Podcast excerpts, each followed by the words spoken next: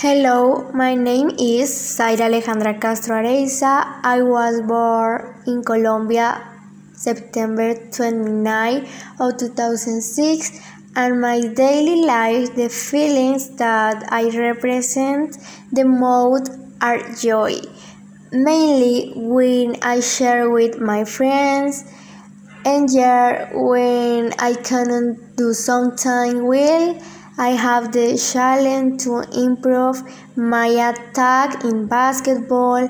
I would like in the future to show criminology as a career. I would also like to enjoy my life more, how to go out and not be killing myself with the study.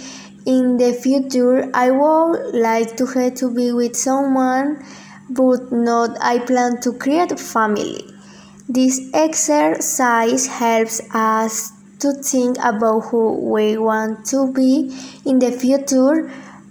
It makes us doubt what to choose and be, but we have two more years to know who we want to be. Thank you.